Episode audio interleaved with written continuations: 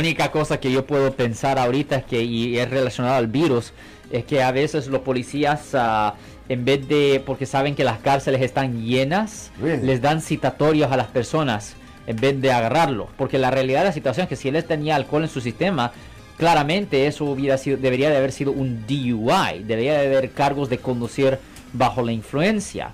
Pero am, yo sé que ahora que han reabierto el estado, que ya, han reabierto el estado, las cortes están llenas llenas llenas de casos viejos. Eso es la realidad.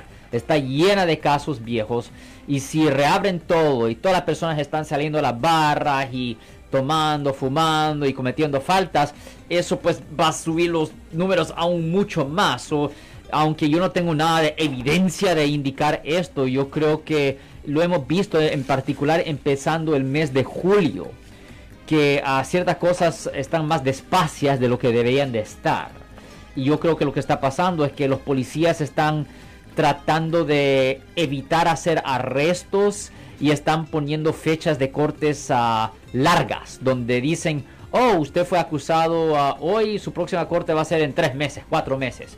Están haciendo eso para comprar tiempo, para tratar de cerrar los más casos posibles que tienen ahorita en la corte. Es lo que estoy pensando que lo que está pasando ahorita. Caballero, muchísimas gracias. Si les gustó este video, suscríbanse a este canal, aprieten el botón para suscribirse y si quieren notificación de otros videos en el futuro, toquen la campana para obtener notificaciones.